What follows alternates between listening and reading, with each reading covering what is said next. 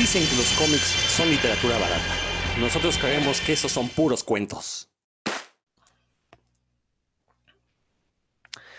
Ya se siente, se presiente, nos eriza los pelos del cuello. Es el Día del Amor y la Amistad para todos los que nos escuchan. Nosotros estamos grabando aquí el domingo 14 de febrero. Ustedes no sé cuándo nos escuchan, pero pues nosotros andamos romanticones, ganosones, aquí en puros cuentos.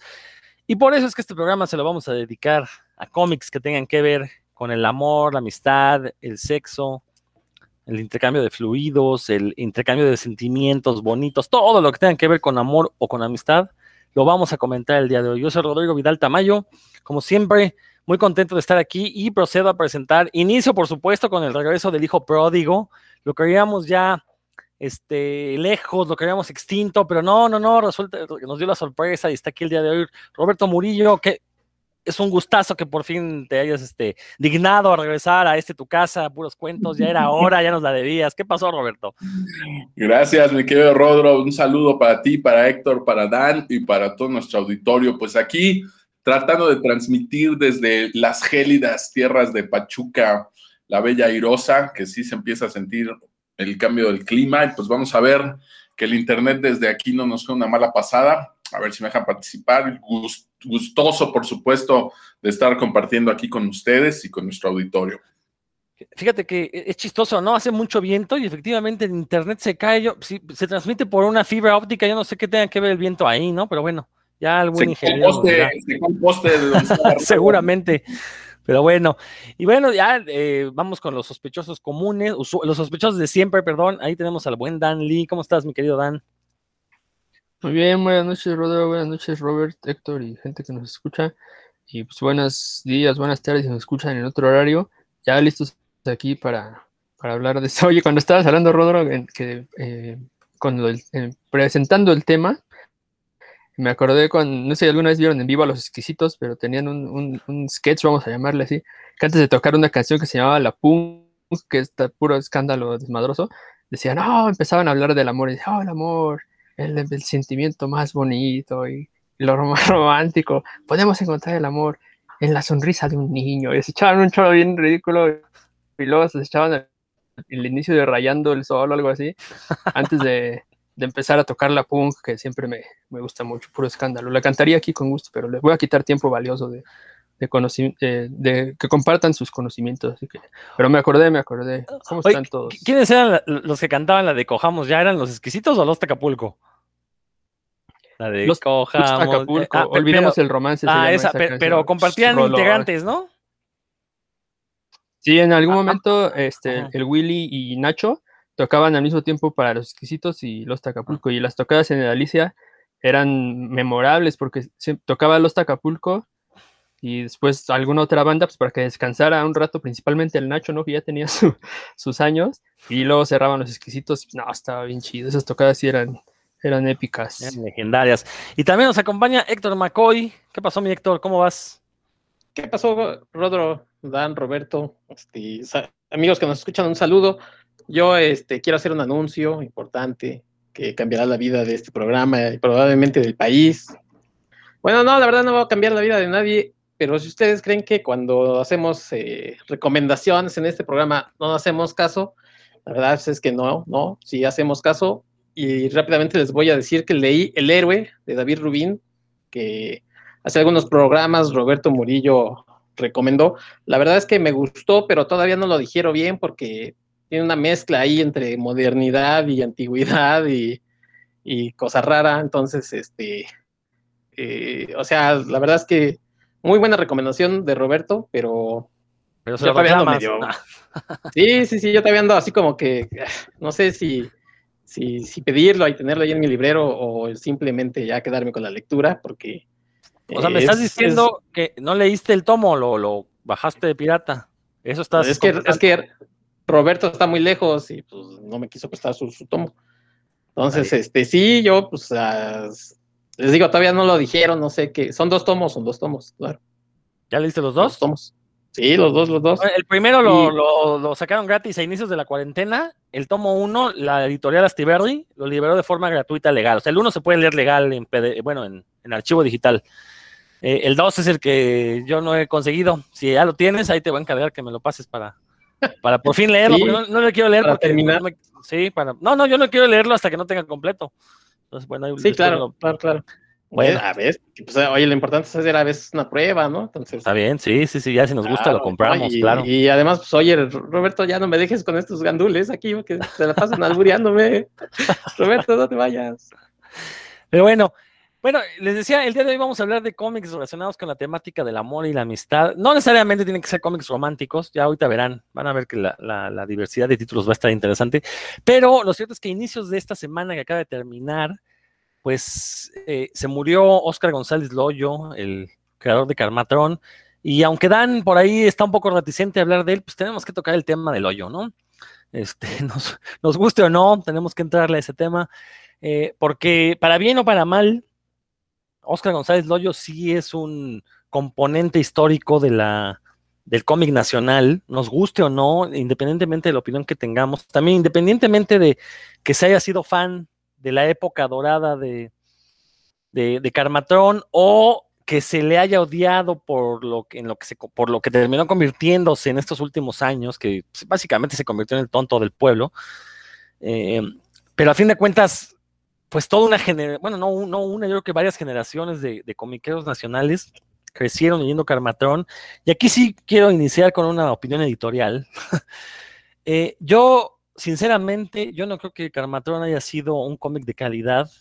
Creo que Carmatrón debió su éxito a que durante una ventana de tiempo a mediados de los 80 fue el único cómic infantil o para todos los públicos, como quieran verlo, que se podía conseguir en los puestos de revistas mexicanos. Recordemos que quiebra Novaro en 85, si mal no estoy. Eh, hay una pausa en la publicación de cómic de licencia en México hasta que Vid lo retoma por ahí de 87, 88. Entonces hubo, por lo menos hubo un año en el que si un niño iba al puesto de revistas, los únicos cómics que iban a encontrar era Condorito, que recordemos, este, eh, era mal visto en algunos este, segmentos de la sociedad, se le consideraba un cómic vulgar, a pesar de que era un cómic de humor muy blanco.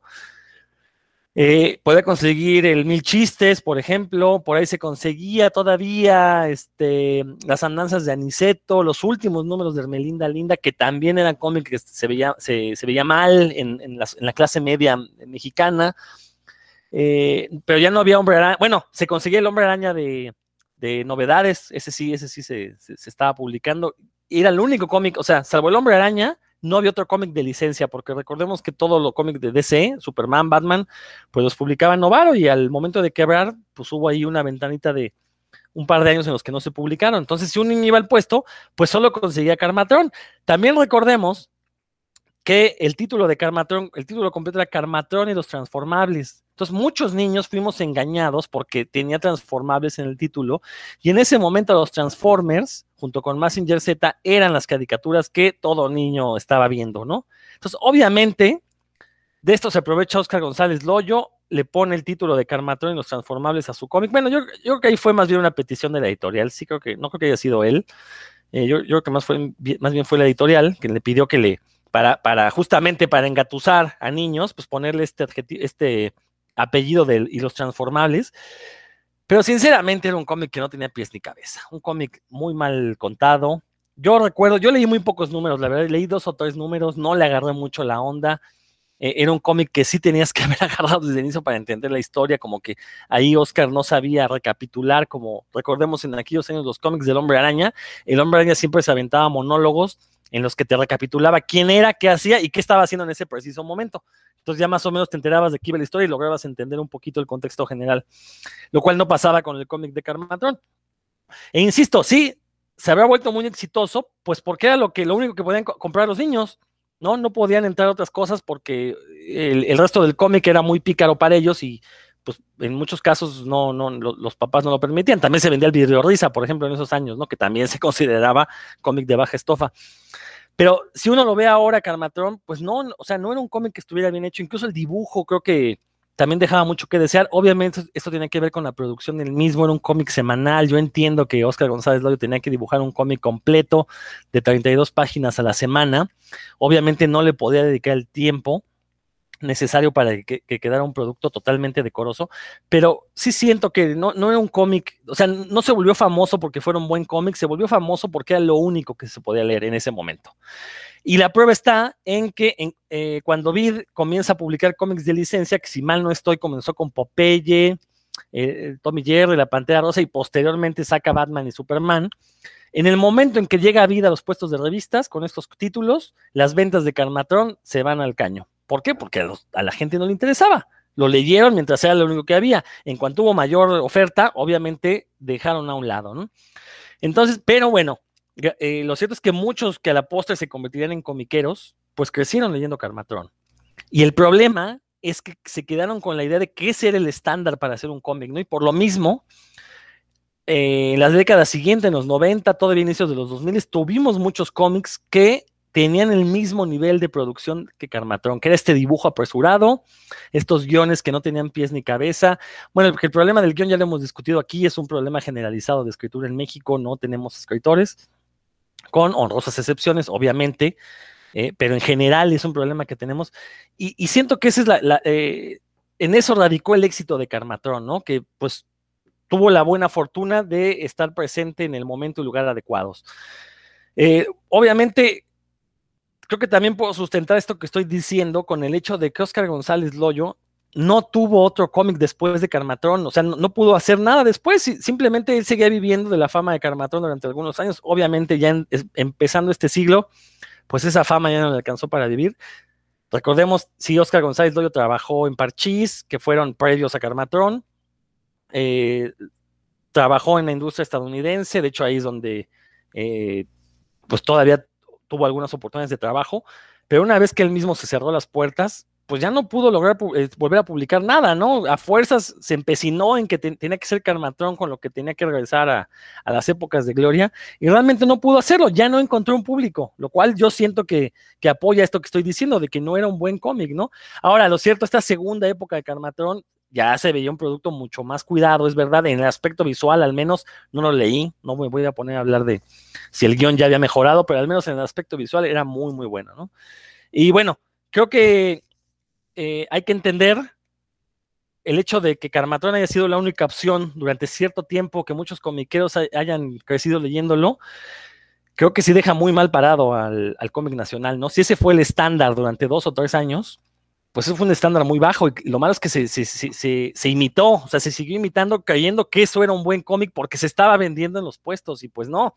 Afortunadamente, ya en los últimos 10 años el cómic mexicano se pudo quitar ese, eh, ese peso de encima que era Carmatrón y el resto de publicaciones de la época y ya tenemos ahorita una diversidad mucho mayor de autores, de voces, de estilos de dibujo, ¿no? Pero bueno, eso es mi opinión acerca de Carmatrón insisto, como dije hace un momento, ¿no? Desgraciadamente Oscar González Loyo en algún momento perdió la cabeza, eh, sintió que él era el, ungido para decidir quién podía hacer cómic.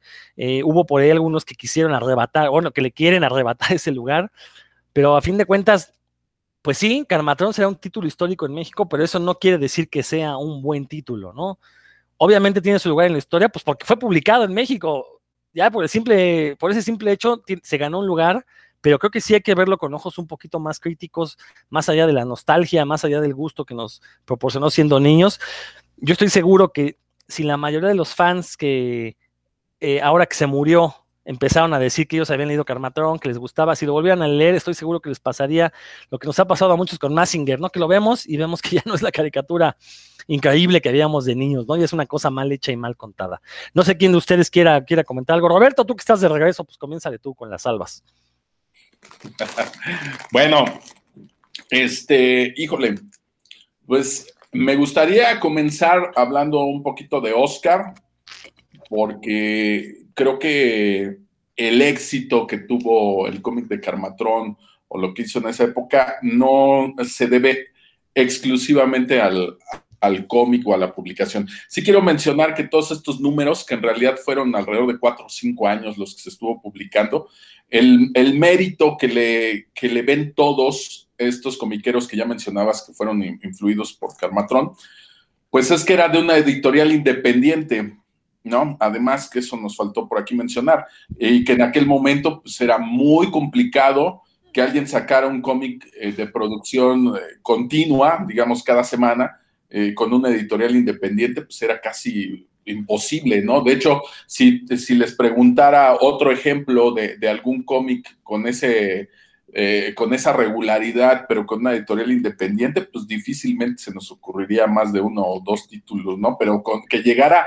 a, tener todos esos números, pues ninguno, ¿no? Entonces yo creo que sí fue por ahí un, pues un parteaguas en ese sentido. El problema, eh, precisamente, como ya lo mencionaba Rodolfo, pues es que nos quedamos ahí, ¿no? Pero bueno, sí quiero mencionar que era eh, un cómic independiente Ah, independiente, quiero ponerlo por ahí entre comillas, porque pues sí había por ahí este, pues convenios con la distribución, todo este rollo. De hecho, ni siquiera recuerdo, pero creo que fue, es que no me acuerdo si fue al revés, pero creo que fue en el cómic del Hijo del Santo, donde a mí me regalaron el primer número de, de Carmatrón, yo por eso lo conocí por ahí, y fue creo que en el número 4 o 3, una cosa así, apenas estaba empezando el cómic del Hijo del Santo, y me regalaron por ahí el de Carmatrón y pues fue cuando, cuando lo empecé a leer. Efectivamente, eran los pocos cómics que podrías que podrías leer en ese momento y que continuaban, porque al menos a mi pueblo, el que tú encontrabas el hombre araña y a la, siguiente volvieras a encontrar el número que continuaba, era todo una odisea, porque el señor del puesto solo traía uno.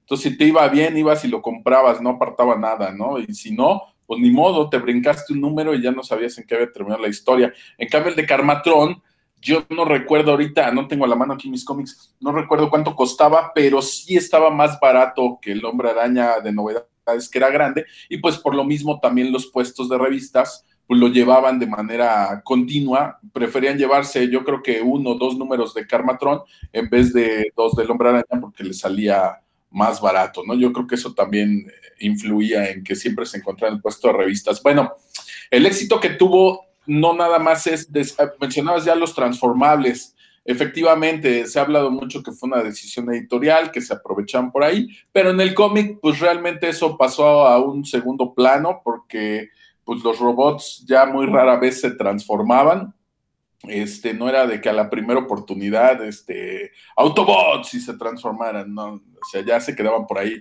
como robots, no, pero el cómic, pues yo creo que, que siendo niños, debe haber sido el primer cómic que tocaba esos temas esotéricos, ¿no?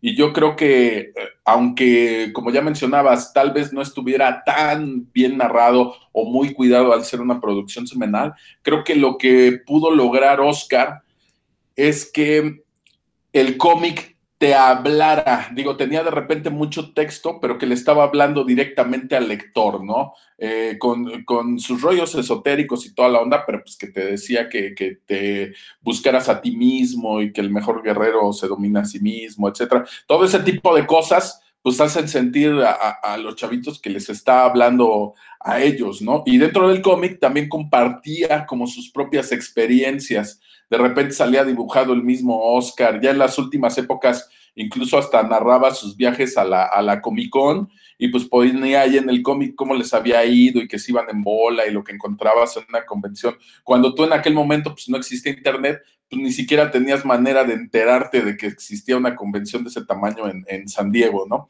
Entonces yo creo que esa parte también influyó mucho en, en los fans del cómic y hay que recordar que también en aquel momento no había tantas tiendas de cómics. Estoy hablando pues del área de, de la Ciudad de México y lo que ellos hacían era reunirse en una de estas tiendas, se reunían, no recuerdo si cada semana, pero se reunían ahí afuera de esta tienda eh, ellos convivían, me refiero a los del estudio, no sé, ellos, eh, fue en las últimas épocas ya de, de Carmatrón, no estoy hablando al inicio del cómic, ya fue lo último, se reunían con los chavos que eran fans del cómic, les enseñaban a dibujar, les daban tips de dibujo, etcétera. Entonces empezaron a crear una pequeña comunidad, ¿no? Cuando no existían las redes sociales, ellos lo que estaban haciendo era algo parecido, ¿no? Una red de chavos a quienes les gustaba el cómic, les interesaba el dibujo, y pues ahí tenías la gran ventaja de que Oscar llevaba a, su papá, ¿no? A Oscar González Guerrero, que pues con toda la experiencia del mundo, y pues siempre fueron personas muy amables hasta donde yo sé. Yo jamás estuve, eh, por supuesto, en ninguna de estas reuniones cuando, cuando empezaban a, juntarse fuera de las tiendas, ni cuando ellos tuvieron su propia tienda, jamás fui a una de estas, pero sí crearon como toda esta comunidad que pues era la gente que los, que los seguía, ¿no? En los proyectos que ellos realizaban, ¿no? Posteriormente, lo que mencionas de, de colaborar para Estados Unidos, bueno, ahí de, de, lo que sí no podemos pasar de largo es que en su colaboración con Bongo Comics para Los Simpson, que pues era un cómic de licencia donde te mandan las guías de estilo, etcétera, etcétera, pues él se gana un Eisner, un premio Eisner, en un número donde colaboran varios autores, entre ellos Sergio Aragonés, un número de La Casita del Horror. Eh, gana como mejor cómic de humor y pues se gana el Eisner, ¿no? Y a todos los que colaboraron ahí les dieron su, su placa y por supuesto a Oscar también le entregan su, su Eisner, ¿no? En aquel momento pues era algo eh, realmente sorpresivo, nadie esperaba que, pues alguien de aquí de México se ganara un Eisner, ¿no? Ya ahorita, a lo mejor, pues con el paso del tiempo, todos pueden decir, ay, bueno, pero es que ladrón o, quien tú quieras, pues han estado nominados o han ganado, ¿no? por supuesto, pero hay que recordar que hay que poner las cosas en su contexto y para aquel momento, este, pues sí fue, pues una sorpresa y algo pues que sí, sí era para, para celebrarse, ¿no? El que se ganara un premio Eisner, ¿no? Colaboró también con, con las creaciones de Osamu Tezuka como eh, la eh, Kimba, esto que es como el, como el Rey León, eh, la Princesa Caballero, hizo, no hizo los cómics como tal, hasta donde yo recuerdo, a él le tocó hacer unas portadas, le tocó hacer creo que portadas para los números que se adaptaban al mercado gringo. Sí, porque tampoco hay que confundirnos ahí, ¿no? De repente todos dicen, es que hizo los cómics de Osamu Tezuka. No, a ver, no hay que poner las cosas en su, en su dimensión. Le tocó hacer algunas portadas de números que se adaptaron al, al mercado gringo, pero bueno, trabajó con esos personajes, por supuesto, ¿no? Entre muchos otros por ahí. Ya después, este, pues yo puedo hablar ahora sí como dicen, cada quien habla como le va en la feria. Yo los conocí a ellos como estudio, me invitaron un par de veces a su estudio, allí en su casa, pude conocerlos allí en su ambiente.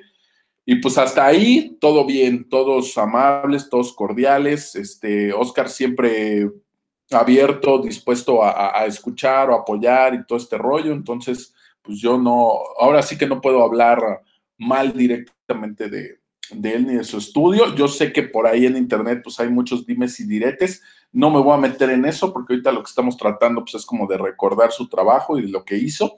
Y ya nada más por último, pues, lo que voy a mencionar es que tanto se quejaban del otro lado que él era el que se la pasaba diciendo que hay que rescatar la industria y volverla a sacar a flote y que quién era él para certificar a los comiqueros, que pues estas personas que los criticaban, hoy con el paso del tiempo los vemos y justo traen este mismo discurso, ¿no? Con otras palabras, pero pues son estas mismas personas los que dicen, este, no, pues es que prácticamente nosotros tenemos que decir quién hace o no hace un buen cómic y hay que volver a trabajar para sacar la industria del cómic, ¿no? Entonces, híjole, pues no me queda más que decir que ya por ahí hay, hay, hay personajes que, que, tomaron la estafeta tal vez sin darse cuenta, ¿no? Entonces, pues eh, qué pena, la verdad, su fallecimiento tenía un par de años, un poco más de dos años que su papá había fallecido y pues sí, a lo mejor en, la, los últimos años no, no hizo algo que despertara el interés de todo ese público que tuvo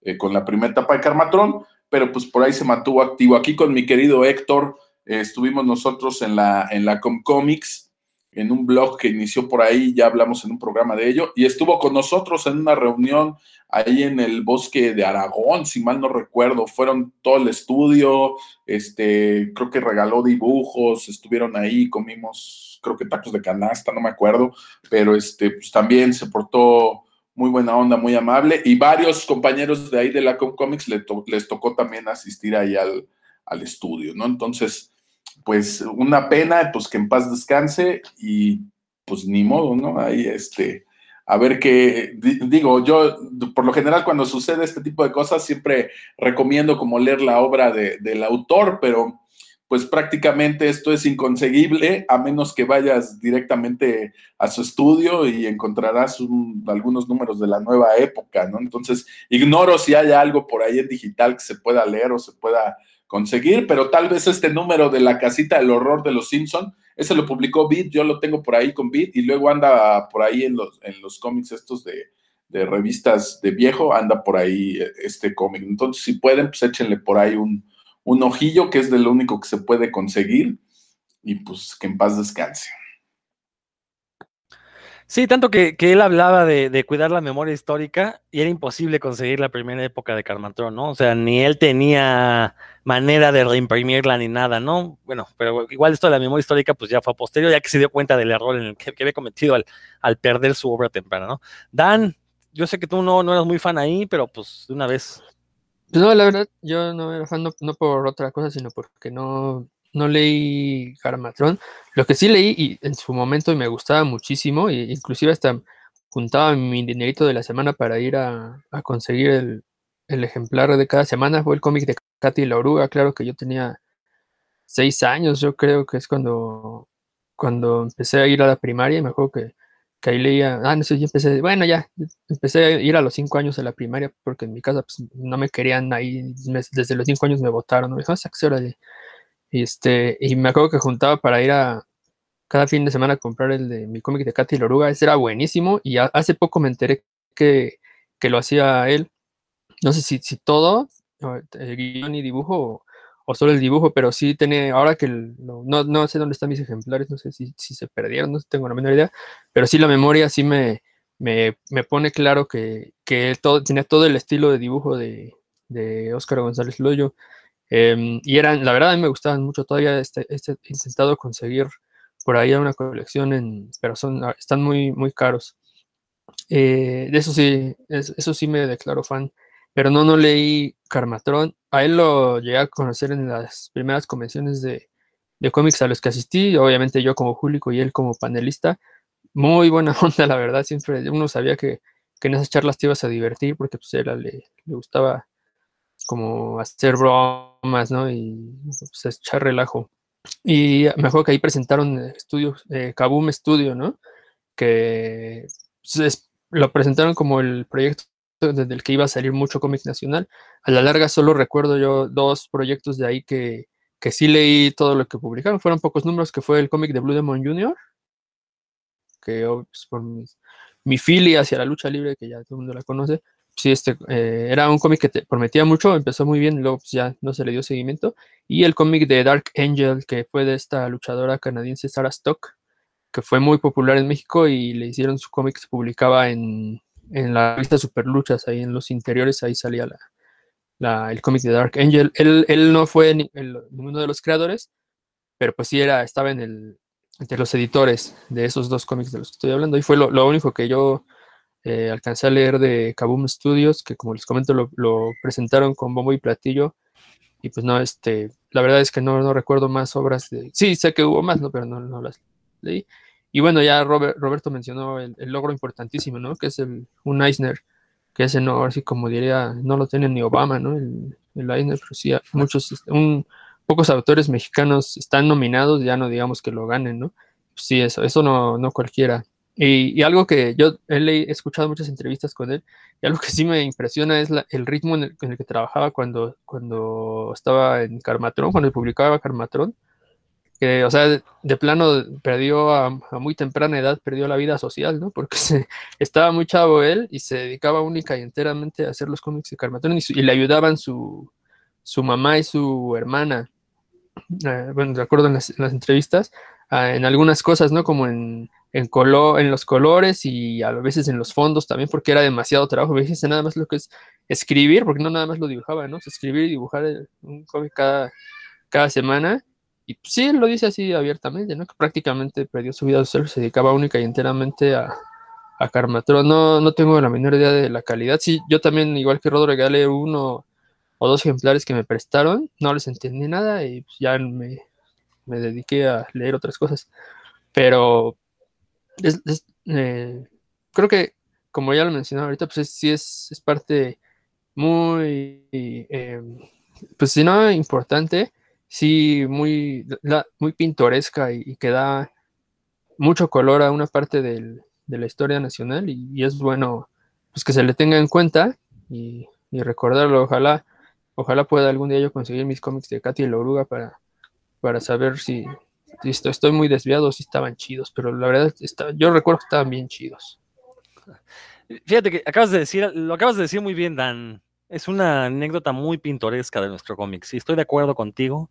No, no, yo no pondría Carmatrón en, un listado de los cómics mexicanos que hay que leer para comprender el cómic mexicano. Bueno, tal vez para entender por qué el cómic mexicano llegó a ser tan mediocre en una determinada época, porque pues, si ese era su estándar, insisto, si su estándar era el Carmatrón de la primera época, pues era un estándar muy bajo, ¿no? Pero creo que esa es la, la palabra que lo define. Héctor,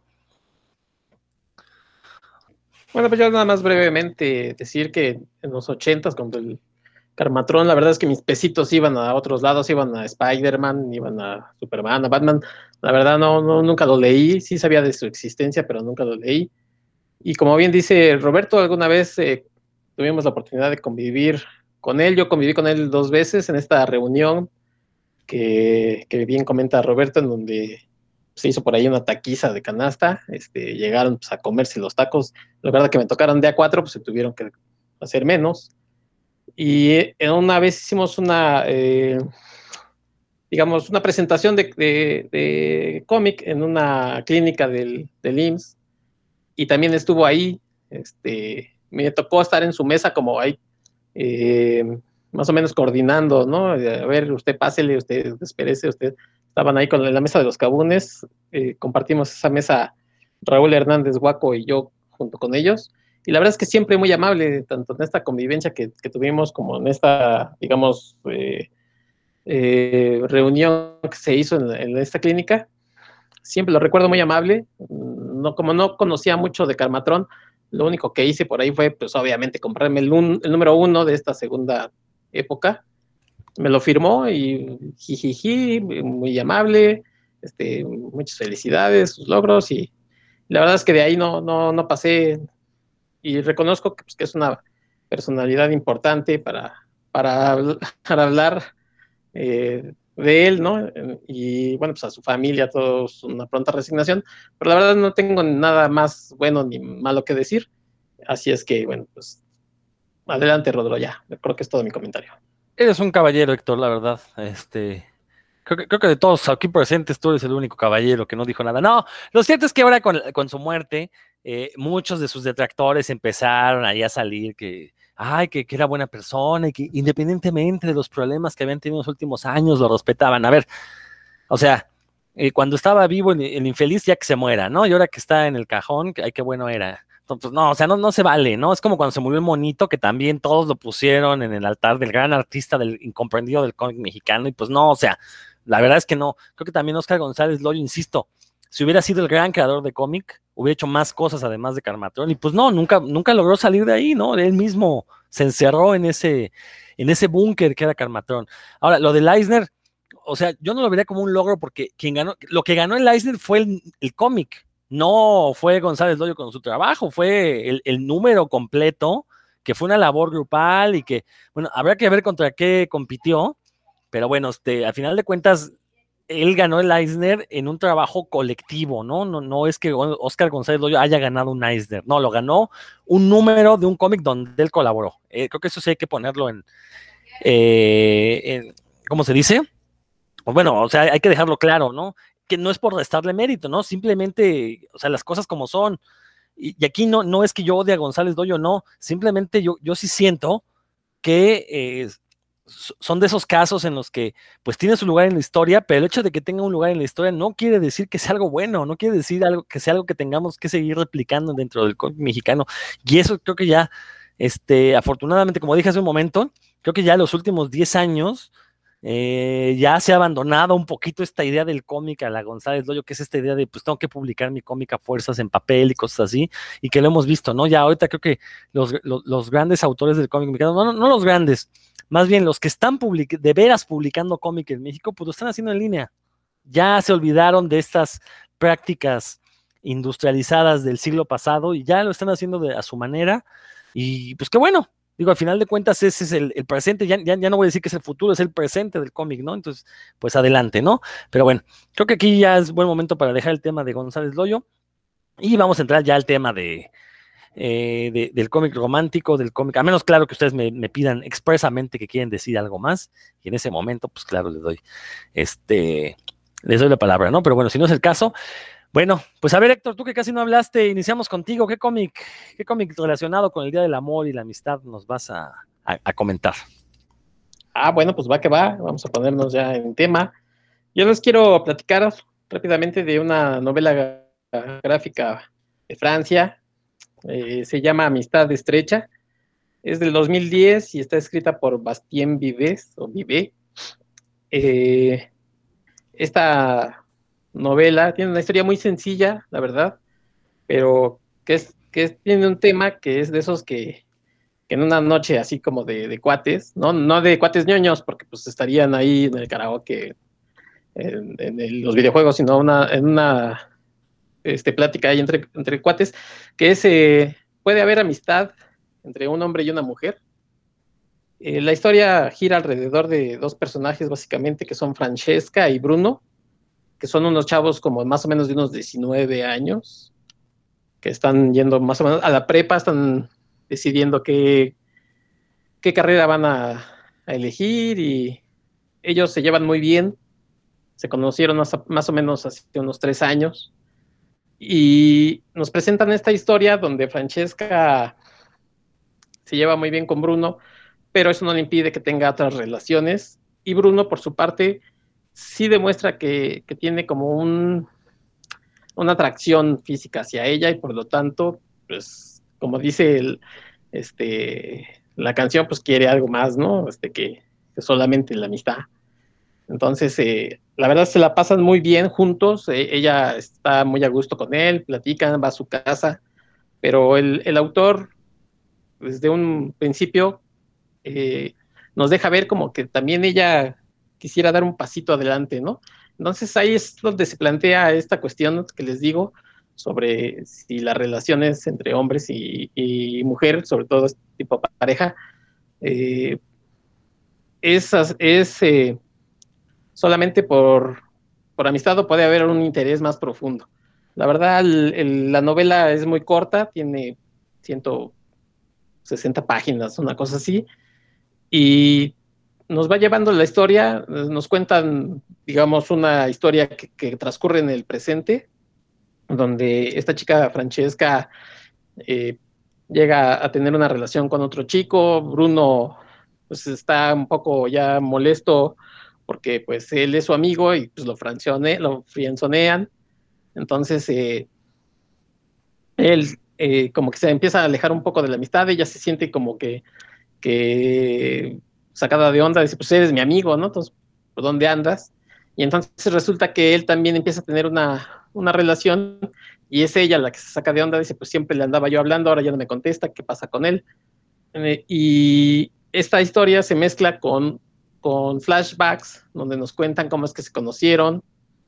Eh, llega el momento, un momento en el que él eh, escribe pues, una carta, no, no, no se ve qué dice precisamente en esta carta, pero da a entender que le estaba declarando como que su amor o que le quería declarar pues que fueran algo más que amigos, ¿no? Y ella dice, no, no, no lo voy a leer, eh, dándole a entender que quieren que sigan siendo amigos solamente, pero el autor muy hábil siempre maneja miraditas, cosas así que creo que se, se, interpretan como que hay algo más entre ellos. En el apartado gráfico, el dibujo es, la verdad, muy sencillo. Eh, tiene unas líneas, digamos, hasta cierto punto como, como pobres, pero creo que es eh, una vez que que pasa, que pasas de esa, por aquí a ver si los, si los, estoy compartiendo, una vez que uno pasa como, como de esa extrañez en la que el dibujo es como tan sencillo, hay veces que un dibujo te puede sacar de, la historia y dices, no, pues este, no me está gustando y lo dejas. Aquí funciona bastante bien, o sea, la, historia te atrapa y ves este, estos dibujos y dices, pues, ¿qué onda con, los dibujitos? O sea, parece que lo hizo como un chavito. el, autor en ese momento hace 10 años pues era, tenía veintitantos, pero ves que, esas líneas que se ven como tan sencillas, te están contando bien una historia, este, y llega un momento en el que te eh, plantea esta parte de los flashbacks, parece que son como, como, como puras tintas, o sea, sin definiciones las, los rostros, que es como si fuera como ese recuerdo, ¿no? Como vemos en las películas que, es como nubecitas o, o, blanco y negro, aquí te lo, te lo plantea de otra manera el, el autor, cambia su dibujo, son solamente como puras tintas, y la verdad es que funciona bastante, bastante bien. Eh, a mí me gustó esta, esta historia, y al final me parece que, que el, la historia no sé si se resuelva satisfactoriamente, pero no para el lector, porque para el lector me parece que, que da esa chance como de seguir discutiendo, bueno, si pudo haber amistad, no pudo haber amistad, era amor, era atracción física, querían una relación sexual, sino es, es insatisfactoria para los personajes porque llega un momento en el que simple y sencillamente se corta la historia, por un suceso que no les quiero spoilear, y uno se queda así con ganas de, bueno, ¿por qué no te aventaste otras 10 páginas o 15 para que nos dijeras qué onda? Pero me parece que, funciona para la historia y para uno como lector que, que se queda con, esa, esas ganas, esa pregunta, esa pregunta que, les comento. Bien, la verdad, a mí me gustó y les recomiendo, pues, si, las, si la tienen chance de, encontrar, les repito el nombre, se llama Amistad Estrecha tiene por ahí algunas escenas de, sexo, pues digamos, un poco explícito. Este, el autor, pues, mm, con esas líneas que si, si, tuvieran chance de, los que me están, viendo, me están escuchando ustedes, muchachones, si tuvieran chance de ver, pues muy sutil, pero sí tiene escenas de sexo. El autor em, las maneja, tuve chance ya de leer otras dos obras de él, le gustan estas cosas de, de la sexualidad, de platicar a través de ellas, entonces pues tampoco es, es para gente con criterio, no voy a decir que, que no es para niños, pues, para niños no, pero pues, adolescentes sin, sin, bronca, ¿no? Y les digo, aquí la, importante es esta, este tema esta que plantea sobre la amistad entre hombres y mujeres. Eh, ¿Quién es el autor? ¿Puedes repetir el nombre, por favor? Se llama Bastien Vive, se, se escribe Bastien y Vives con dos Vs. Oye, ¿y este eh, existe en físico o, es digital? Sí, existe en físico. Este, obviamente por una editorial española, pero no sé si aquí pues, se pueda conseguir tan fácilmente, ¿no?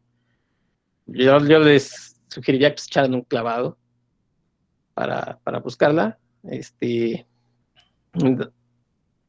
no encuentro aquí la, editorial, pero sí está publicado por, una editorial española, pero yo les recomendaría que se echaran un, clavado ahí a la red. Sí, bueno, desgraciadamente quien nos escuche, pues no va, no pudo ver las páginas que compartiste, pero era muy interesante porque efectivamente la primera era un dibujo que se veía así de primera instancia feo, pero ya con un poquito de detalle se ve bastante expresivo. Y el segundo eran básicamente puros colores, ¿no? Como las plastas de colores, nada más con la, forma de la silueta de las personas. Habrá que ver a nivel narrativo si esto funciona, ¿no? Tú nos dices que si funciona, Héctor, pues este, te caemos. Sí, sí. Eh, pero se ve bastante interesante, ¿no? Este cambio en, el estilo de un paso a otro, que, eh, digo, si se hace bien, es una herramienta narrativa muy poderosa visualmente, ¿no? Y pues muy buena recomendación, Héctor, muchísimas gracias. Roberto, ¿tú de qué nos vas a hablar? A ver,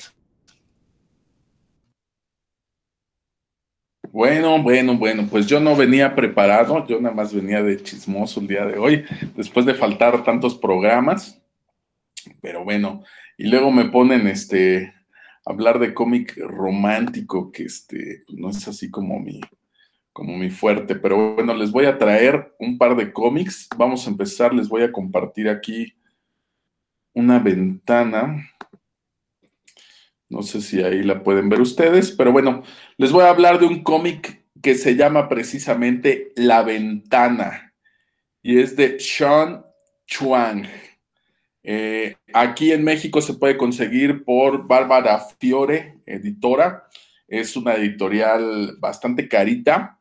Sus libros no son baratos, pero pues la mayoría de los títulos que yo he leído de, esa editorial, la verdad que valen muchísimo la pena. Este libro yo no lo conocía, no tenía idea de su existencia. Me lo regaló mi querida maestra Betty Soto de Querétaro, de ahí en la Facultad de Psicología de la UAC. Y, este, y pues me lleva una sorpresota, porque es un cómic, es una novela gráfica, y pues nos va narrando la historia de una chica que no puede mover sus piernas y que se pasa viendo la vida por una ventana en su casa, una ventana ahí en lo alto. Y de repente conoce a un chico que es repartidor en bicicleta, comienzan a hacerse amigos, comienza, como dice mi querido Héctor, a desarrollarse una, una relación entre ellos, una amistad. Sin embargo, pues les toca esta época de la guerra. Y en esta época de la guerra, pues el chico es reclutado para ir a, pelear al frente y pues se tiene que ir a la guerra. Y en el transcurso de lo que nos va narrando lo que él está viviendo en la guerra, pues el cómic nos va contando qué sucede con la chica, ¿no? Se tiene que mudar a otro lugar más seguro porque prácticamente el pueblo donde vivía queda reducido a, nada, a puras ruinas, ¿no? Pasa por ahí el bombardeo, pues queda reducido a ruinas. Y entonces, eh, lo, peculiar es que toda esta novela, que tiene eh, bastantitas páginas, ahorita no recuerdo el número exacto, pero no tiene un solo diálogo. Está narrada únicamente con imágenes y lo hace de manera muy, muy padre, donde, a ver si ahorita les puedo presentar, déjenme ver si les puedo presentar otra, otra imagen para que vean ustedes, por ejemplo, cómo con una, como con una viñeta y con algo tan simple, a ver, podemos demostrar qué es lo que está ocurriendo por ahí. Bueno, no sé por qué no me deja abrirlo, pero eh, hay unas viñetas de cuando él llega a la guerra, este chico, y cuando es reclutado al frente y donde a los soldados les van dando sus uniformes, se los van poniendo. Sin embargo, cuando él le entregan el suyo, pues en el siguiente cuadro nos damos cuenta que le queda enorme, ¿no? Entonces, con ese tipo de cosas, pues te va narrando lo joven que era él para ser un recluta de la guerra, por ejemplo. Entonces, valiéndose de este tipo de recursos visuales,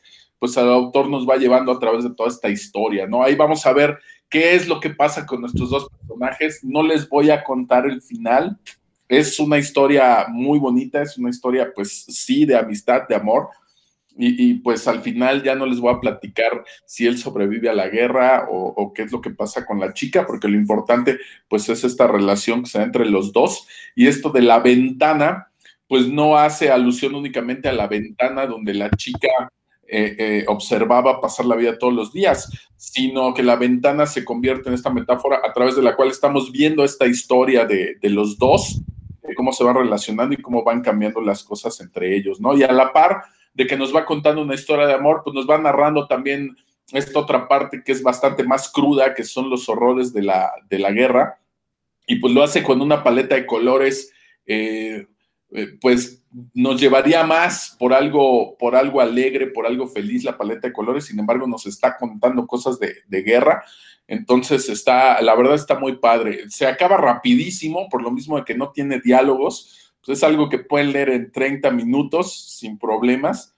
pero la verdad es un muy buen cómic. Me encantan este tipo de trabajos donde el autor está basándose completamente en la narrativa gráfica y poder ver que sí fluye la historia y que sí nos va contando y que tiene sus momentos y que tiene también subidas y bajadas y que enfatiza en, en el sentir de un personaje y usando únicamente las imágenes, ¿no? Entonces, esta es mi recomendación. No la vean solamente como una historia de amor o romántica, véanlo también como, como un cómic con un desarrollo de, narrativa visual pues bastante bien pensado. Si tienen oportunidad, échenle un ojo. Solamente se consigue en, librerías grandes donde distribuyen Bárbara Fiore. De esa editorial, pues está, por ejemplo, El Pato y la Muerte o, La Ola, que pues, son libros eh, bastante, bastante buenos que aparentemente son para niños, bueno, pues este La Ventana no es un libro exclusivamente para jóvenes o, para chavitos, sí lo pueden leer, a pesar de que nos narra los errores de la guerra, pues lo puede leer también un, niño eh, que esté, digo, ya todos hemos estado expuestos a, cosas violentas y, y, nos muestra un poco la guerra sin ser tan gráfico de, mostrar ahí, por ejemplo, las entrañas de, un tipo o algo así, ¿no? Entonces lo puede leer desde un chavito hasta una persona adulta y van a ver, pues, que gracias a la maestría con la que está dibujado y llevada la historia, pues resulta interesante para todas las edades, ¿no? Yo desde aquí le vuelvo a agradecer a mi querida Betty Soto porque a veces uno ya tiene se supone años de experiencia leyendo cómics y pues desconoce joyitas como esta y pues que te sorprendan con algo así pues enteramente voy a estar agradecido por siempre, ¿no? Entonces échenle un ojo por ahí, se llama La Ventana. No, se están luciendo, ¿eh? Con las recomendaciones. Ya hasta me va a dar pena decir la mía, porque ya le he dicho antes aquí, pero bueno, no importa. No, muy buenas, muy buenas propuestas ambas. La verdad es que sí se, se me antojan, sobre todo porque creo que ambas eh, eh, ejemplifican muy bien el hecho de que el cómic no nada más es, es la, la, parte literaria, ¿no? La, parte visual es muy importante y en ambos, ambos ejemplos creo que queda esto patente, ¿no? Patentemente demostrado. Dan. Sí, yo para iniciar mi comentario quisiera que me prestaran 20 minutos de su 20 minutos, no 20 segundos para que escuchen esta bonita introducción. ¿Sí se escucha?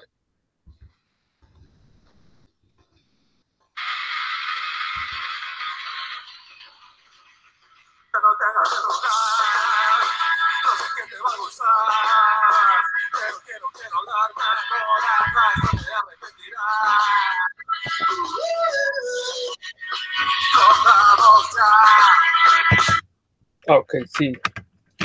De, de, la obra maestra de Luz de Acapulco denominada Olvidemos el romance. Pues sí, yo la verdad no me fui para nada por el romance, pero sí me fui con una de mis obras favoritas de un autor que casi nunca se menciona en puros cuentos, que se llama Alan Moore. Eh, y pues esta es una, una novela llena de bonitos sentimientos que se llama Lost Girls. No sé si ah, saben de, de la historia de Lost Girls. Es una, es una novela pornográfica, abiertamente pornográfica de Alan Moore, que, en la cual él, eh, bueno, antes de, de, que yo leyera Lost Girls, ya había leído sobre Lost Girls, eh, algunas entrevistas que le hicieron a Alan Moore antes de que se publicara esta novela. Eh, le preguntaban por qué, por qué siempre eh, aparecía el sexo ¿no? en sus historias, en, en, Watchmen, en Before Vendetta, en Swamp Thing, en Miracle Man. Y pues él comentó que pues, es una, un aspecto de la vida humana, ¿no? Entonces que, pues, y, y, que aparte es un aspecto importante, entonces, ¿por qué tendría que estar ahí? ¿Por qué no tendría que estar ahí? Eh, y bueno, como ustedes saben, Alan Moore nos da por lo general respuestas así parcas, siempre como eh, explica, o le gusta mucho comunicar su forma de pensar. Y él decía en esos años, antes de ser Lost Girls, que, que no, no, no, porque tenga sexo algo tiene que ser pornográfico, ¿no? Y que de hecho la pornografía pues, no era simplemente un género más, que si la pornografía era, estaba mal hecha y barata, pues era por, por decisión de los creadores, ¿no? Pero que, que no era eh, necesariamente algo que tuviera que ser mal hecho y barato y que no se, y que él tenía la idea en esos años de que pues, podía, se podía hacer pornografía de calidad. Y creo que precisamente con eso en mente se, se lanzó a la, a la, creación de Lost Girls. Es una obra que él, escribió Alan Moore y la dibuja Melinda Gibble, que eh, actualmente es su, la pareja de Alan Moore. Este, no sé si en, en el 91, que es cuando se publicó el primer tomo, la primera parte, porque se está dividido en muchas, muchas secciones no muy largas. A ver, un momento, por favor.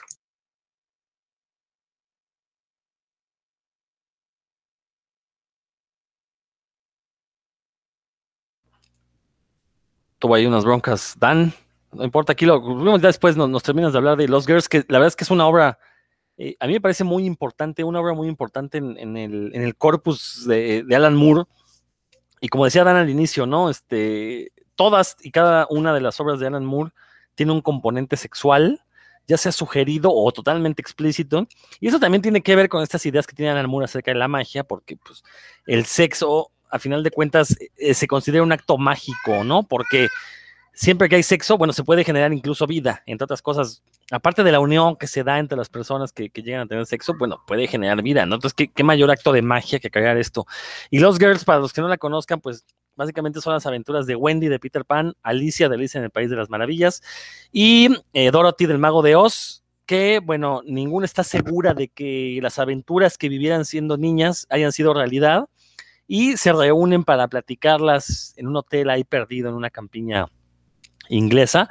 Y bueno, todo se convierte básicamente en una orgía de, sexo desenfrenado entre ellas, de ellas con otras personas y cosas así. Y es una obra que Alan Moore lo ha dicho, o sea, es una obra totalmente, total y enteramente pornográfica. Ese era su objetivo, hacer un cómic pornográfico donde el sexo, bueno, más bien la historia se contara a través del sexo y lo logra de una manera esplendorosa. O sea, es de esos cómics que por un lado tienes la, la, historia que te cuentan a través de las palabras los personajes, pero en los dibujos hay dos o tres niveles narrativos más, ¿no? Es una cosa eh, muy, muy compleja que sí vale la pena ser leída.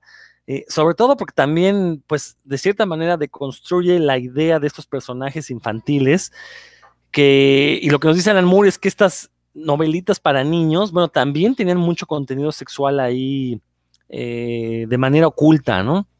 O sea, el hecho de que Peter Pan llegue a visitar a Wendy, eh, de que Alicia vaya siguiendo un conejo blanco, bueno, él lo ve como una metáfora ahí de que es Alicia buscando su propia sexualidad, de que, eh, bueno, y en algún momento se habla de que muchas de estas aventuras pudieron haber sido abusos por parte de adultos, ¿no? O sea, el caso de, es conocido el caso de Charles Perrault, que eh, sí es el autor de, de Alicia en el País de las Maravillas, ¿no? Charles Perrault, ¿o cómo se llama? Perdón, me estoy confundiendo. Lewis Carroll. Ah, Lewis Carroll, perdón, perdón, perdón. Que Lewis Carroll era un pedófilo, o sea, reconocido, o sea, todo el mundo sabía que él le gustaban las niñas, que de hecho el, personaje de Alicia está basado en Alicia Lidl, una niña con la que él frecuentaba, que incluso con el permiso de los papás, él se quedaba de ver con la niña. Entonces, bueno, se habla, o sea, sí tiene muchos matices, ¿no? Esta, e, e, e, esta novela gráfica de, de, Lost Girls, que la verdad es un, insisto, creo, que son de esos cómics que uno lee y de veras se da cuenta de cómo, cómo se ha desperdiciado el tema de la pornografía para, pues básicamente para dirigirlo a gente que le gusta jalársela, cuando a través de la pornografía se podrían contar historias un poquito mucho más profundas, mucho más adultas, que sí, que tengan las escenas sexuales, pero que a través de esas escenas sexuales se cuente algo, o sea, que no nada más sea el sexo por el hecho de, choquear o por el hecho de tener un componente eh, eh, de atracción hacia el lector, ¿no? O sea, sino que, sea parte integral. No sé si alguno de ustedes ya leyó, Héctor o Roberto, no sé si ya. Eh, Roberto. Sí, me tocó leerla mi querido Eric Salomón Ánimas. Le mando un saludo desde aquí. Él fue asistente de editorial Vida, asistente editorial cuando Sonia Batres estaba por ahí al frente de, estos rollos de Vida. Él fue quien me, quien me prestó sus tomos de, de Lost Girls y los tuve bastante tiempo ahí, fíjate, sin leer, me los dejó yo creo que como medio año. Y era una historia que al inicio pues no me llamaba mucho la, atención. Yo la abrí y este medio le empecé a ver y dije, nah, como que esto no es lo, no es lo mío. Y a pesar de que me gustaba Alan Moore, pues lo, pues lo dejé ahí. Realmente los leí porque le dije que ya se los iba a devolver, ¿no? Entonces dije, no, pues ni modo de tenerlos ahí sin, sin leerlos, ¿no? Y la verdad sí, este pues para ese momento, pues estoy hablando de hace como unos 12 años, yo creo, 13 años, este, pues fue un, fue un descubrimiento, porque yo estaba acostumbrado a otro tipo de, otro tipo de historias, ¿no? Y aunque ya había leído Alan Moore, pues no era algo que yo identificara como con el tipo de historias que, que escribe Alan Moore, ¿no? En ese sentido. Y pues la verdad estuvo muy padre, ¿no? Fue muy, muy bueno el descubrimiento y de hecho no lo tengo yo en mi colección porque para aquel entonces estaba bastante caro. Ahora ya se consigue hasta en español, sigue estando carita la edición que trae los tres tomos con la slipcase. Este, no lo tengo ahí en el librero, pero me lo prestó el buen Eric. Y sí, la verdad, este, me gustó bastante. Vaya, todos los que hemos visto algún tipo de, historias que hacen alusión a la pornografía, pues siempre tenemos los mismos comentarios, ¿no? Falta de argumento, pues no hay historia y efectivamente el propósito sería el sexo por el sexo nada más, algo explícito. Y aquí cambia completamente la cosa, ¿no? Pareciera que, que sí gira alrededor del sexo, pero muchas veces el sexo es el pretexto para decirnos algo más, para contarnos algo más y pues te deja pensando, ¿no? como, como cualquier buen libro, hay partes donde te deja, te deja pensando, ¿no? Y, te va llevando por distintos lugares la, historia. La verdad está, está bastante buena, no es tan sencilla de leer. Eh, yo sí les diría aquí que, que aunque suena sencillo y dices, ay, tengo a tres protagonistas de cuentos de hadas, que están grandes, se encuentran y pues tienen sexo y tienen orgías y todo. Suena como una premisa simple, pero la realidad es que no lo es. Es una obra eh, pues bastante extensa, son tres tomos, tres tomos gruesos y no es tan sencilla de, leer. Yo creo que hay que estar con el, con el mood correcto como para, para agarrarlo y leerla de un jalón, ¿no? Les iba a decir que de, una sentada, pero pues no se les vaya a antojar leerla ahorita el mismo. De una jalada, la van a leer de una jalada.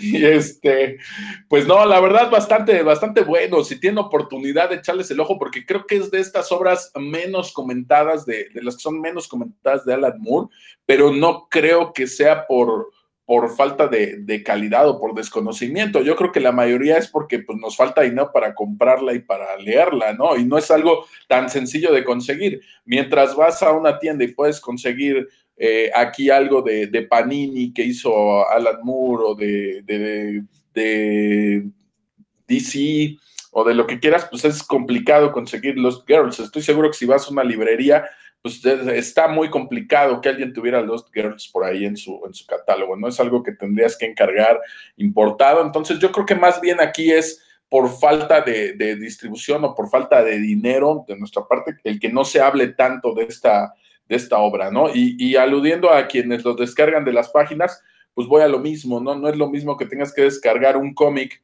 de 200 páginas, pues te lo avientes en la computadora tranquilo, que, que tengas que descargar tres tomos de esta magnitud y chutártela todo en la, en la computadora, ¿no? Entonces, yo creo que más bien, pues ha sido esta falta de, de, que no, pues no lo conocemos porque no lo hemos comprado, porque no está en librerías o porque no se distribuye, pero sí, pues si tienen oportunidad y tienen el dinero o la paciencia, quienes los descargan, pues de descargarlo y leerlo en computadora, pues échenle definitivamente un ojo, no se van a, no se van a arrepentir. Les prometo que no es este nada que ver con los sensacionales de aquí en México, ni con la pornografía usual gringa. O sea, estamos hablando de, de otra cosa. Diría por ahí uno de mis amigos, esto tiene más cachete, literal y metafóricamente. Así es que échenle un ojo por ahí, recomendadísimo. Sí, no, y, también es una obra que no es tan conocida por el mismo tabú que tiene la pornografía. Digo, insisto, si se anuncia la propia obra que, es un cómic pornográfico, de hecho, tuvo broncas para venderse en Estados Unidos y en Inglaterra. Bueno, en Inglaterra, aparte por la bronca de derechos, de que por ahí creo que Wendy de Peter Pan todavía era, todavía tenía este, derechos reservados, entonces no, no podían usarlo. Pero en Estados Unidos, varias librerías se negaron a venderlo por lo mismo, ¿no? A pesar de que por fuera, pues no trae ninguna imagen explícita, pero se anunciaba como una obra pornográfica, ¿no? Dan, no sé si quieras terminar tu comentario, ya hablamos un poquito de lo que es Los Girls, de, qué va, eh, de qué trata, pero bueno, al final de cuentas es el cómic que tú querías mencionar.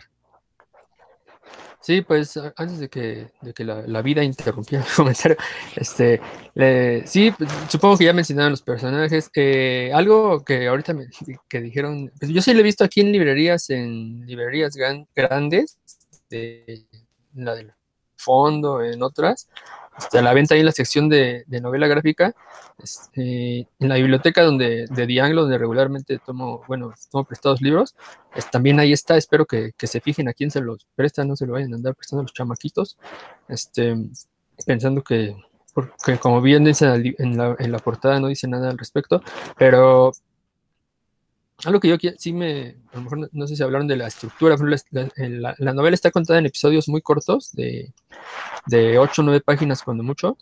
Eh, por eso, y Roberto está diciendo que el libro de la biblioteca ya tiene todas las páginas. La verdad es que no lo he sacado de la biblioteca. Este, yo leí en, en otra, en, en, los ejemplares pues, de la familia, por decirlo así, pero no en el de la biblioteca. Tal, tal vez sí, mi buen Robert. Eh, y, la estructura episódica hace que sea de muy fácil lectura. También, eh, bueno, pues que alude cada uno de estos capítulos cortos, a la, muchos de ellos, no todos, pero a las a escenas de estas historias clásicas, vistas desde el, desde el punto de vista de, pues, de, cómo una fantasía sexual podría haberlos generado, ¿no? Lo cual creo que eso es de lo, más valioso. También que cada una de las, de las voces narradoras, porque ellas están narrando lo que les sucedió cuando eran chicas en su despertar sexual, cada una de las voces de ellas tiene un estilo de dibujo diferente, eh, sin tintas, ninguna, todas están hechas así, pareciera que unas con crayón otras con colores, pero hay páginas que son, la verdad, muy que llaman muchísimo la atención, otras no tanto, otras que hasta uno dice, pues parece que lo dibujó, estaba borracho, que no, pero otros que sí están muy, muy bien hechas y eso llama mucho la atención, ¿no? Que la, la estructura estos episodios tan cortos tengan su propio estilo. Cuando uno sabe, cuando ya te habituaste a esto, sabes quién está contando, ¿no? Al, ver nada más el estilo de la página sin, sin tener que leer los globos. Eh, y eso facilita la lectura, ¿no? como los capítulos son cortos, no hay necesidad de, de leer las 300 páginas de, una sola jalada, como dijeron ahorita, me dio mucha risa. Eh, hay, hay, mucha metaficción, también hay capítulos que los cuenta un espejo, por ejemplo, esos están chidísimos, en los que la, la, viñeta es nada más pues lo que se ve en el espejo en el momento en el que están, en el que suceden las cosas, y así van avanzando, ¿no? Son, son seis, seis viñetas por página, y nada más se ve lo que sucede en el espejo. Y aún así te, te cuenta una historia y avanza, eh, dramáticamente avanza cada, cada una de ellas. Em, y también pues hay un montón de... Ya en, los, en, el episodio, en el capítulo, ¿cómo se llama? En el último tomo, que es cuando ya tienen que, salir del, del, hotel, porque se desata la, la Primera Guerra Mundial. Eh, hay, y, se da una, una orgía gigantesca dentro del hotel. Habla el dueño del hotel y, nos deja saber lo que Alan Moore piensa ¿no? sobre algunas cosas relacionadas con, con, lo que él mismo ha presentado en, su, en esta obra, que al, al parecer rompe, o bueno, son como cosas prohibidas, ¿no? Y mejor una frase que dice, bueno, bueno, lo que, lo que uno lee en la pornografía, pues es fantasía y, y, a nadie le afecta, ¿no? Las únicas personas capaces de creer que, es, que lo que sucede en un libro de pornográfico afecta a la gente son algunas personas con deficiencia mental y los magistrados, ¿no? Eso lo dice un personaje de, de Lost Girls, lo cual pues creo que habla mucho de lo de cómo lo piensa Alan Moore de lo, que aparentemente transgresor, ¿no? Que se acaba de, de leer en, en, la obra. Y bueno, pues ya, este, si ya hablan de ello, no tengo más que decir, solo que pues sí, creo que de alguna forma en, esta novela Alan Moore ejemplificó lo que predicó antes, ¿no? O sea que no necesariamente la pornografía tiene que estar mal hecha, tiene que ser de mala calidad o ir eh, eh, al sexo por el sexo, como lo dijo Roberto, sino que se puede contar algo más trascendental con, con este mismo género, digamos, ¿no? Exacto, que la pornografía puede ser una herramienta narrativa más, ¿no? No tiene que ser el, eh, la pura imagen sexual para provocar una reacción en el lector, sino que puede utilizarse para contar historias. De hecho, Alan Moore tiene un ensayo por ahí publicado que se llama 10.000 años de pornografía, que es todo un recuento histórico desde que la humanidad existe hasta nuestros días de ejemplos, ¿no? De cómo el sexo es uno de los motores que ha motivado al arte, ¿no? Y, y verdad está muy, muy interesante. Héctor, no sé si quieres comentar algo acerca.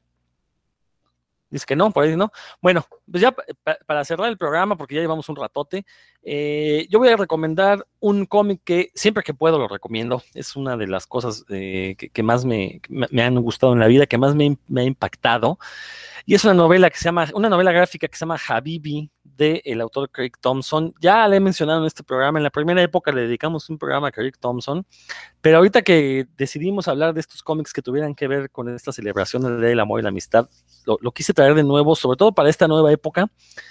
Y porque ya tiene rato que no, no hablamos de Craig Thompson en este programa, y pues eh, este, creo que era el ejemplo perfecto.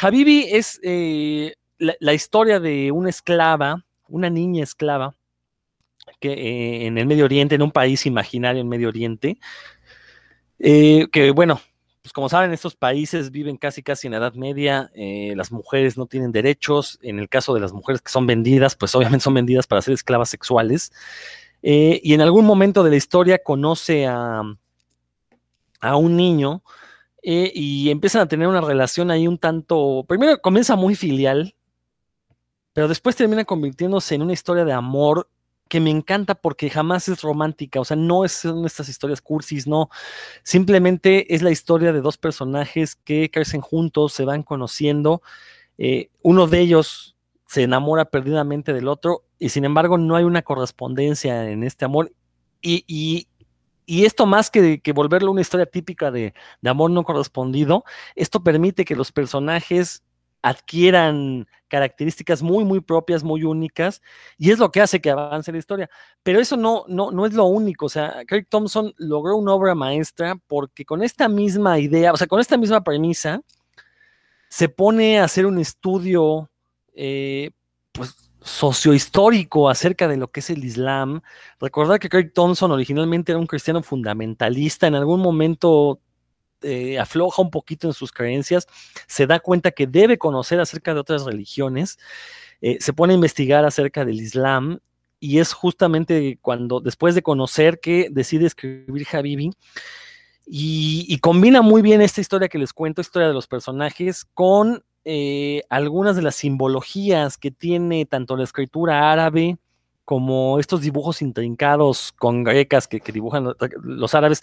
Recordemos que eh, el propio Islam prohíbe la representación de imágenes, ya sea de plantas, de animales, de, bueno, de cosas que hay en el cielo y en la tierra, ¿no? Entonces, el arte musulmán se ha ido más por patrones geométricos, todo esto. Bueno, todo esto lo integra Kirk Thompson a su novela gráfica. Entonces, lo mismo podemos conocer esta gran historia de amor, que insisto, esto sí, sí me gusta recalcarlo, es una historia de amor que no es romántica en ningún momento. Lo combina con esta explicación sociohistórica de lo que es el Islam, de cómo funciona la caligrafía, cómo, tiene que ver, de, cómo el Corán también tiene cierto, cierta métrica y cierto ritmo. Eh, bueno, ahí lo va explicando, ¿no? Hay que leerlo para, para poder comprenderlo. Yo quizás no, no estoy siendo muy claro en este punto. Pero la verdad es que lo, que nos entrega Craig Thompson es un cómic perfectamente realizado con el que se habla de pasiones humanas y cómo estas pasiones no nada más sirven para contar historias de, humanos, sino también para hablar de lo que ha sido la historia de la humanidad. Eh, eh, que, creo que con esto lo puedo relacionar un poco con Los Girls y lo que hablábamos de cómo la pornografía, eh, bueno, el sexo ha sido uno de los motores para el arte desde que el humano existe. Bueno, acá lo que nos dice Craig Thompson es que efectivamente e, el, amor también puede ser uno de estos motores, pero no el amor entendido como nos lo quieren vender las telenovelas, ¿no? De, una persona que se enamora de otra, sino el amor de, pues, por tu prójimo, por ah, querer que tus congéneres se encuentren bien, que no les pase nada malo. Y, bueno, creo que Craig Thompson lo logró, lo logró con este cómic de Habibi. De hecho, el propio título Habibi significa amado en árabe. Y esa es la idea que intenta transmitir Craig Thompson, ¿no? Que el hecho de que no te corresponda a una persona a tus intereses reproductivos disfrazados de intereses románticos, no quiere decir que no te quiera, simplemente hay muchísimos tipos de amor y algunos de ellos no tienen que involucrar eh, sexo siquiera, ¿no? Puedes tener una relación tan profunda con una persona sin que nunca haya un roce ni siquiera de manos. Y eso lo explica muy, muy bien Kirk Thompson en esta, en esta novela gráfica, que aparte es un tabicote, son casi 700 páginas, sin embargo, se lee rapidísimo porque es una de las virtudes que, de, todo buen cómic. Cuando está bien escrito se va rapidísimo. El dibujo de Kirk Thompson es una maravilla. O sea, cada página es un dechado de diseño. Eh, que aparte, insisto, ¿no? Todo tiene una razón. O sea, cada una de las viñetas tiene una razón de estar ahí. Eh, eh, hace una crítica hacia lo que es eh, el pensamiento fundamentalista de la religión, que de hecho ya le había hecho desde su novela gráfica anterior, Blankets, pero bueno, e, en Blankets lo había hecho hacia el cristianismo, acá lo hace en general a la religión, utilizando al Islam como ejemplo, pero lo hace hacia toda la religión, ¿no? Y cómo este discurso de las religiones de que son puro amor, bueno, pues es una cuestión únicamente mercadotécnica que no tiene sustento en la realidad, ¿no? Y sin embargo, eh, eh, o sea, nos muestra esto de, una forma muy cruda, pues realmente eh, a, dónde lleva el pensamiento religioso fundamentalista, ¿no? Es, una cosa, la verdad, eh, impresionante de estos portentos que yo no me canso de, recomendar. Cuando alguien me dice, oye, tú que te gustan los cómics, a ver, ¿con qué le puedo entrar? Pues yo siempre uno de los ejemplos que doy es Habibi de, de Greg Thompson, porque creo que es uno de los puntos cumbres de la, de la historieta, es donde se puede eh, entender al cómic como eh, un medio propio para comunicar una historia y, ojalá que jamás hagan una, una adaptación a cine de, esta novela gráfica porque creo que el hecho de acceder al cómic, conocerlo y leerlo, realmente le dice a la gente que eh, el cómic por sí mismo o sea, hay historias que únicamente se pueden contar en cómic y esta es una de ellas, ¿no? Craig Thompson lo logra a través de Javi. Por ahí Roberto me está, me está en el, en el chat. No lo voy a decir al aire por respeto a nuestros escuchas, no, no es cierto. Pero por ahí dice Roberto que efectivamente que como el cómic del pájaro loco también tiene 700 páginas. Excelente comentario, Roberto. Tú que ya has leído Javi, a ver, ¿qué tienes que aportar acerca de este tema? Este, pues mira, ya hablaste prácticamente todo sin, sin contarles el final, pues lo que yo les puedo mencionar es que tiene muchísimo más de lo que aparentemente tiene la historia, ¿no? Podemos ver ahí representados eh, aspectos de ciencia, como los cuadrados mágicos, que a lo mejor de este lado no son tan conocidos, pero los podemos ver ahí en el tomo de Habibi. Y específicamente lo que decías que no se podría contar una adaptación, híjole, hay páginas que tienen una composición que está fregoncísima, o sea, la composición eh, estética o visual de la página, te, te das cuenta que el tipo tiene estudios de arte, independientemente del estilo de dibujo que tenga o de lo que tú quieras, pero por supuesto que el tipo estudió composición, ¿no? Hay páginas que sería prácticamente imposible trasladarlas a otro medio y, la verdad es una, pues un deleite, ¿no? El que estés leyendo y de repente te encuentres con una página así y hay, hay partes del Corán que están en, en estas letras y están Mm, ¿cómo decirles?, entrelazadas con las imágenes que van narrando la historia y, pues lo logra de una manera increíble, ¿no? Para no ser él de allá y no provenir de esta cultura, híjole, pues tú ves el cómic y si no sabes quién lo hizo, pues tú jurarías que lo hizo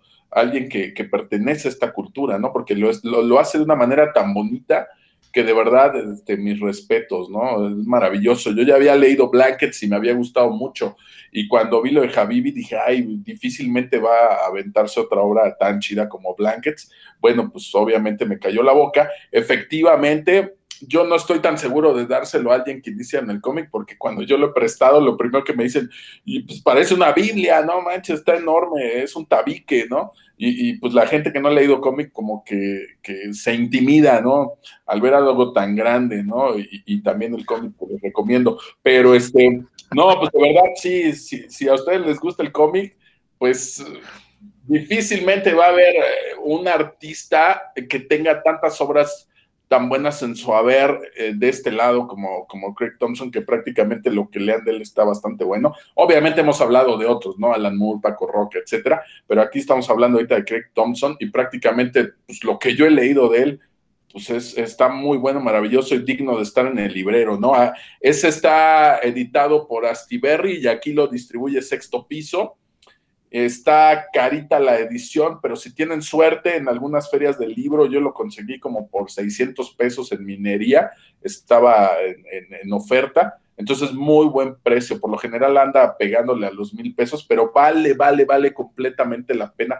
Les juro que no se van a, a arrepentir porque a veces la gente lo abre y dice, ay, es blanco y negro, ¿por qué está tan caro? Si está en blanco y negro. No, pues, eh, eh, trae muchísimas páginas y de verdad la historia vale muchísimo, muchísimo la pena. Excelente recomendación, mi querido Rodo. Eh, Dan. bueno, acotando lo que dice Roberto, yo lo he visto muchísimas veces, es más, puedo decir que casi siempre, en, rondando los 600 pesos en librerías del Fondo de Cultura, porque por alguna razón siempre está en oferta, ¿no? Yo creo precisamente para, para que se lo lleven y mejor inversión difícilmente se podría hacer porque es un, libro que mínimo, mínimo vas a leer dos veces, mínimo, o sea, porque tiene tantas lecturas y como bien lo dicen, hay unas páginas en que te puedes quedar, no sé, 10 minutos tratando de, ver cómo le hizo, ¿no? Cómo, cómo, no, sin tratar de ver cómo le hizo, simplemente admirando la composición. Entonces, sí, es un libro que tiene más de dos lecturas y pues ya, ya, ya dijeron todo lo bueno de, ese, de esa historia, de verdad es súper recomendable. Héctor. Sí, algo que decía Roberto de que espanta un poquito el tomo. La verdad es que es cierto, yo conocí a Habibi por, precisamente por puros cuentos. llegó el director general de puros cuentos y me dijo, pues la próxima semana vamos a hablar de esto, ¿no? Y ya sabes. Entonces, aún con experiencia de, pues, de lecturas, 700 páginas, se espantan. Y, dices, no, pues ni lo voy a acabar, le puedo decir que, tengo gripa, una cosa así. La verdad es que, se, que fluye, fluye la lectura. Además, eh, eh, no es obligatorio que, pues, que te la vientes este, de jalón, sino que también invita a que a veces lo cierres un, un, poco y reflexiones lo que te está platicando. Eso es, creo que, una de las cosas valiosas de este, de este tomo. También creo que es una historia temporal, no solamente la historia en sí, sino para el lector, o sea, lo puedes tomar en cualquier momento y, se seguirá sintiendo vigente. Y la historia misma, lo mismo dices, ahí este, está ubicada, no sé, hace 500 años o una cosa así, y, y, o puede ser actual, porque pues, a veces tiene cosas que ya sacan de onda ahí de, sobre la historia. Pero sí es uno de esos obligados. A mí me, me sorprende que Dan diga que está como en 600 pesos en las librerías. Yo siempre lo vi en cerca de, de mil, si no es que más de mil pesos. Este, 900 así ya con, con oferta. Y en alguna de esos este, saldos de, de, la editorial lo compré también como en 600, o sea que, que pues sí, efectivamente, no es cosa de, de, andarle buscando y de tener paciencia, pero sí es un obligado para leer. Y para los que nos gustan, pues este, también tenerlo en el librero, también es un obligado que siempre está uno cazando. Sí, es de estos cómics que, también son arte objeto, ¿no? Este, o sea, es muy bonito la edición, entonces sí vale la pena hacer la inversión. Eh, eh, les voy a decir, dar un tip. Efectivamente, los libros de Astiberri se encuentran más baratos en las librerías del fondo, entonces, este, por, eso es que dan mención a este dato, sí, porque seguido los, los, rebajan. Y de, y de, por sí, Astiberri tiene un trato con la distribuidora mexicana, les hace un gran descuento a la distribuidora para que acá no salgan tan caros, ¿no? O sea, de hecho, los libros de Astiberri salen más o menos al mismo precio que si fueran a España y los compraran allá. Salen acá con todo y los, los gastos de importación y todo eso, ¿no? Entonces, más bien depende de si sube el euro, pues sí, nos atoran acá los lectores de Astiberri, ¿no? Pero, pero, pero hacen un buen descuento.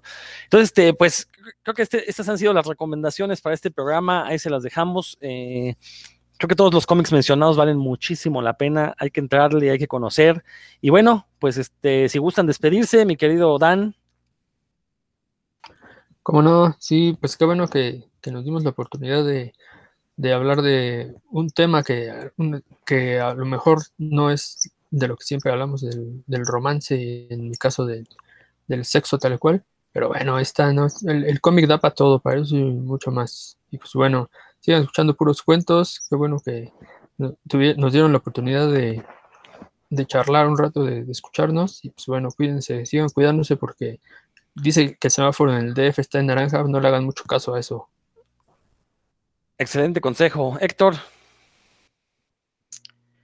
Amigos de Puros Cuentos, muchas gracias por habernos escuchado, por estar con nosotros. Que el 14 de febrero no sea eh, pretexto para solamente en un día demostrar sus sentimientos, sus emociones, sino que todos los días puedan compartir algo con sus seres queridos. Recuerden que, como dijo el poeta, todo lo que necesitamos es amor.